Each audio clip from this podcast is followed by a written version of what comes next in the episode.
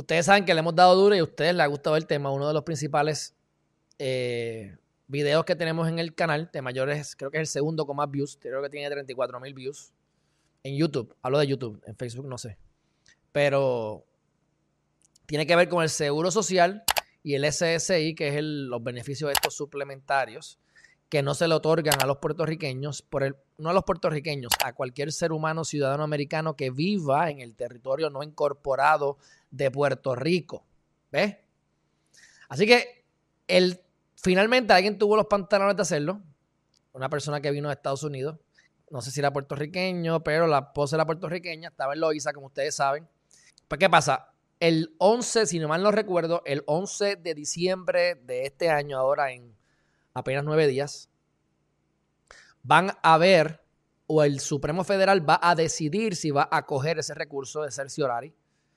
¿Qué es lo que dice? Bueno, pues lo que dice es lo siguiente.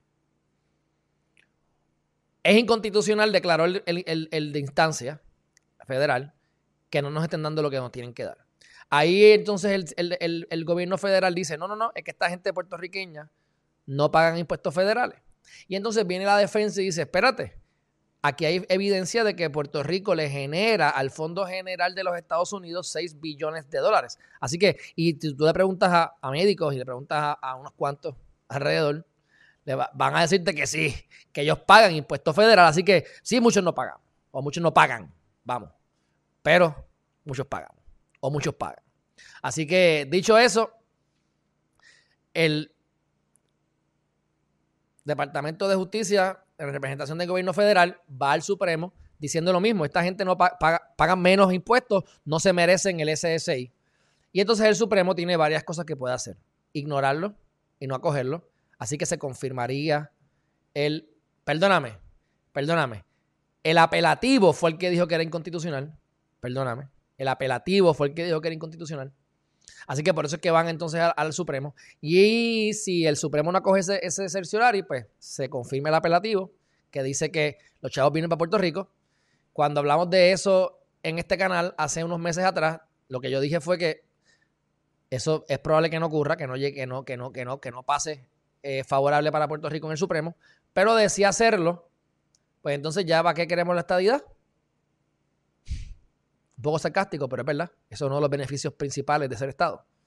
Pero lo más probable es que entonces también nos den un impuesto federal para que entonces justifiquen que nos están dando el dinero. Lo que entonces nos daría el gravamen de ser Estado sin ser Estado. O sea que más improbable ser Estado. Pero para propósitos prácticos, estaríamos ya casi casi como Estado. Faltaría votar por el presidente y dos o tres cositas más.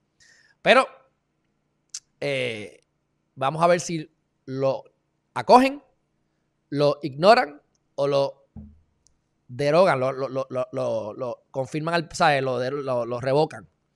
Y si lo revocan, pues entonces se perderían o dejaríamos de ganar o de ingresar billones de dólares porque son un montón de personas mayores. Aquí vemos a ver alrededor de 910 mil envejecientes de 60 años o más. Y una gran parte de ellos, que muchos de ellos reciben seguro social, y un ejemplo clásico, tú ganas 1.200 dólares eh, de pensión, llegas a Puerto Rico y milagrosamente te baja el seguro social a 800. Esto es un ejemplo. Un, 30% menos, simplemente porque, no, no porque eres puertorriqueño, porque puedes ser americano, es porque, o norteamericano, es porque vives en el territorio no incorporado de Puerto Rico. Bueno.